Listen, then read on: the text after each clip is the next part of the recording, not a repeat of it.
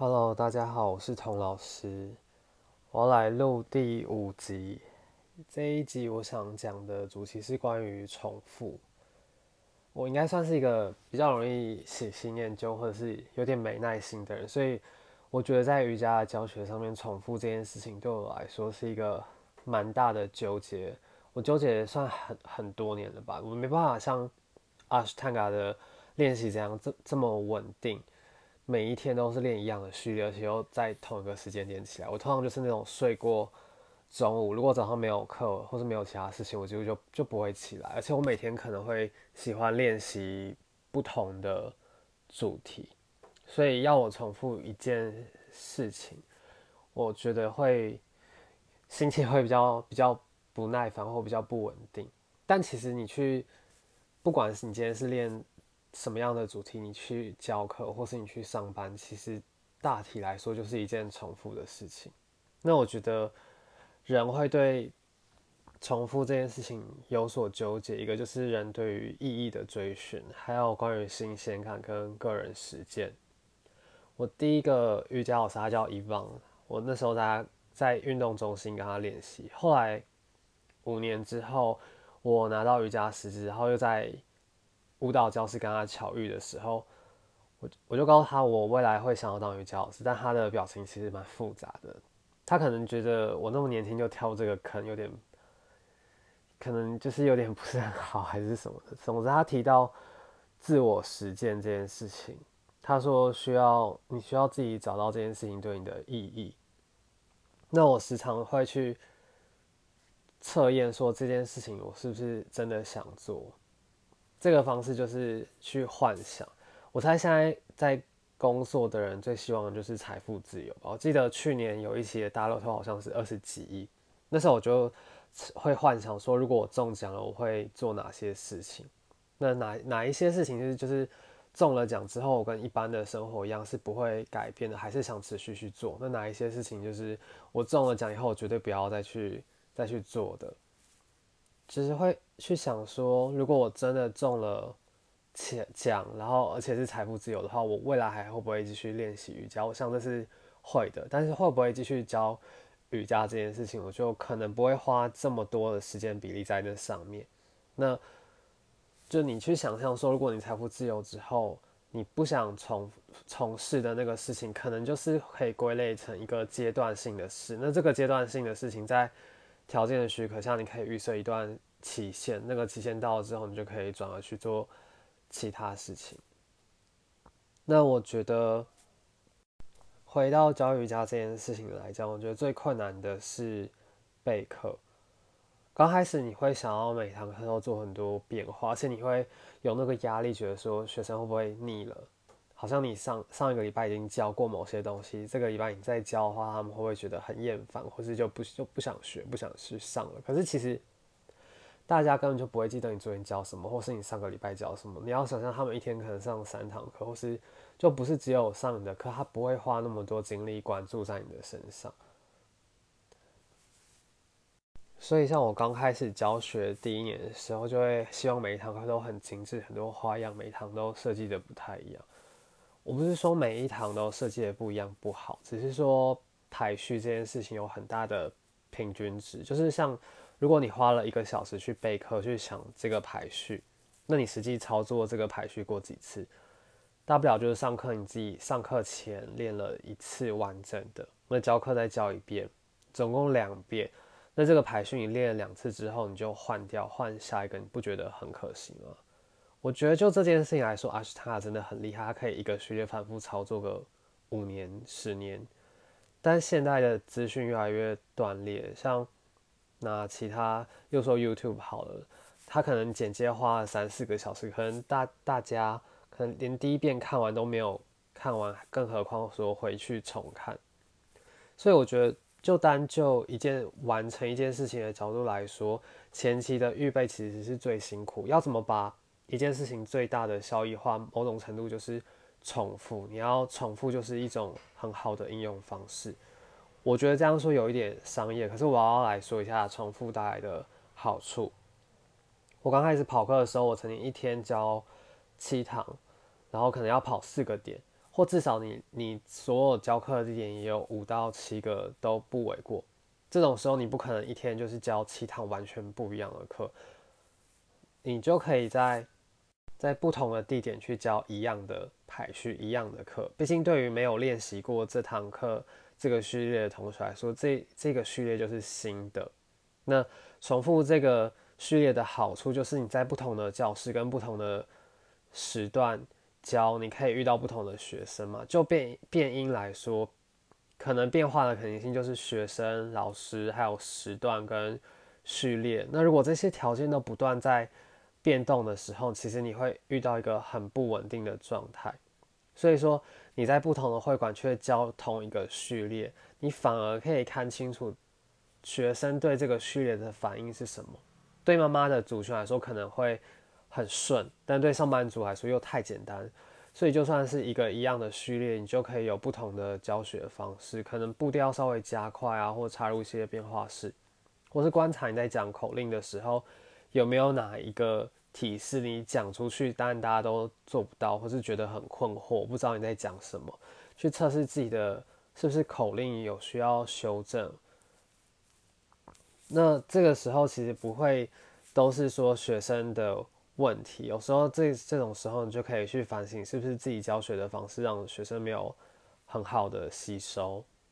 那我曾经跟课长期跟课一个老师的课，他的教学规划会是以一个月的时间轴去规划，他会把一个月分成四周，第一周就教开髋，第二周后弯，第三周前弯，第四周扭转，就类类似这样，所以他在。教前弯那一周的时候，他可能礼拜一、礼拜三有 flow 的课，他会教一样的序列。那我还记得，甚至是我在上阿英嘎师资的时候，老师出的练习本也会有一个一定的规律。例如说，第一天是腿部站姿，然后第二天是肩膀、手臂，第三天练腹部练习，第四天是后弯，然后第六天修复之类的。他就创造了一个规律。这种规律就很像我讲，拿一个同样的序列在不同的会馆去教授。那这个教授同样序列的好处，除了一方面去精进自己的教学能力，一方面你可以去调整到你上一次没有调整过的人。毕竟一堂课可能十到三十个人，你第一次教的时候可能没有调到某一些学生，你下次教的时候你再去调整上一次。没有调整到的学生，而且透过你去重复一个一样的序列，即使是在同一个会馆，你可以看到学生第一次、第二次、第三次做的进展，所以才可以去验收说这一套的练习到底有没有效果。反而是透过这样子的重复去作为一种测试，测试你自己跟学生的改变，就很奇妙。如果你是在一个千变万化、所有变音都不断改变、飘忽不定的状态。反而很难去看见一件事情到底有没有用。就像你不可能每天换不同的保养品，每天换的话，你根本就不知道你现在的美白效果到底是哪一瓶的功效。所以回过头来，我觉得你准备一本教学的笔记本会是蛮好的。你可以每一次在上面去写说，这透过这个序列你学习到了什么，然后还有哪一些点是需要去修正的。久而久之，就累积了很多的实物经验，所以这个重复的过程就不只是教一堂课，或者是赚钱，不会流于是一种惯性，反而因为这个重复所累积到的复利的效果，而且这个重复会让你变成一个比较安定的人。就像你太熟悉一条路径，你就会知道它四季的变化。就像轮是在冬天跟夏天做都会有不同的感觉，而且你会知道。这条路径哪一侧比较平坦，你就会知道，像是你怎么样暖身进入这个轮式会是最顺畅的。所以透过这个重复的过程，你会开始建立一套自己的逻辑，还有看待事情的看法跟视野。久而久之，就会成为你的一种风格，甚至一个品牌的诞生。我以前其实很不能理解阿斯坦嘎为什么一定要练同一个序列，而且还要七招八招起来，又不能做什么变化是很死板。加上这又不是为我一个人量身定做的，我更年轻的时候甚至会每天排不同的序列的练习，就完全取决于我当天的天气跟那天的心情。我觉得这也算是一个探索的过程，因为过了这个时期之后，你就会知道自己的喜好是什么，或者是怎么样去做会最有效率的。就像我现在一直还是很热衷后弯练习，其实我自己个人不会那么强调所谓练习的平衡，因为我觉得你要跟一个体式相处到一定的程度，甚至到腻了，那反而才会是一个相对健康或是有所成就的方式。就像你小时候准备考试。其实通常你都会准备你最弱的那一刻，但你不觉得这样其实很没有效率吗？你如果你偏偏天生就是擅长英文的，为什么你还要去准备数学？不能只读你喜欢的。我在上那个哈雷斯老师的三百小时的时候，老师把三百小时分成三个片段，三个 part，一个时候大概是一百，就是一个部分是一百小时。我记得有一个一个部分，老师那时候在教的就是后弯，他甚至极端到我们。那一阵子要我们做后弯之后，尽量不要做回复动作，而且就这样尝试个几个礼拜或是一个月看看。我觉得这很有趣，虽然我不会到极端到都不做回复的动作，可是我蛮喜欢练后弯的。我自己的练习有六成大概都是后弯，所以你跟这件事情相处久了以后，你就像知道朋友的脾气一样，你会知道过度练习这件事情带来的伤害是什么。反而是这个过程很珍贵，因为大部分的人都只看到。体位法好的那一面，而且大部分人都在避免犯错、避免受伤，而且要避免绕远路。可是你知道这件事情的伤害还有阴暗面的时候，你的理解就会更全面而且深刻。你会自己找到方式去修复过度练习所带来的伤害，而这个修复的方法未来就可以应用在受伤或是有其他状况的同学身上。所以我觉得对于。一件事情的均衡，对于体位法的均衡，不代表心理层面就均衡。如果你被迫不能挑食，被迫每个科目都要读一些，这才叫做不是适性的发展，也不专心。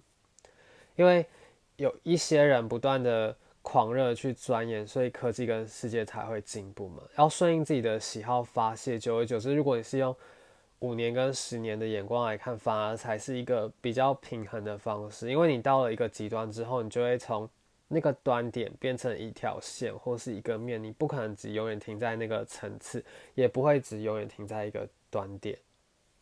那说回瑜伽教学这件事来说，其实学生来来去去，就算他是铁粉，他也有一天也可能独当一面出去拿到师资出去教课。所以对我来说，教学的成果反而是这些重复的过程中，我在训练自己教学的方式，跟反刍我对这个体式还有对瑜伽的理理解，这才是我深深获得的东西，而不是金钱的报酬，因为钱花完就没有了。反而是这些理解跟反省，才是受用很久的人生经验。最后，我想说，其实大部分人害怕重复，也是一种害怕一成不变的生活，害怕自己没有所进步。不是俗话又说“不进则退”吗？可是我觉得这是一个太年轻的说法了，因为你不可能永远都要求、逼迫自己就要进步，而且随着时间，你的身体会老化，你可能过了，例如说四五十岁或六十岁，你不可能再继续抓。卡跑或是做很强烈的后弯，反而是我觉得不变或是这个重复才是一个很强大的力量，因为你光是不变、不衰老，或是这就已经是一种违逆时间了。你其实不需要给自己太大的压力，说每一天都一定要进步。这些重复跟不变，反而久而久之累积的不一定会是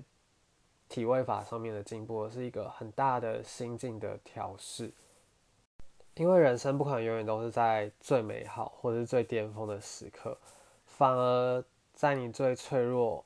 最需要支撑的时候，有一些不变的东西才会是真正一直陪伴着支撑你的东西吧。那今天就说到这边，谢谢大家。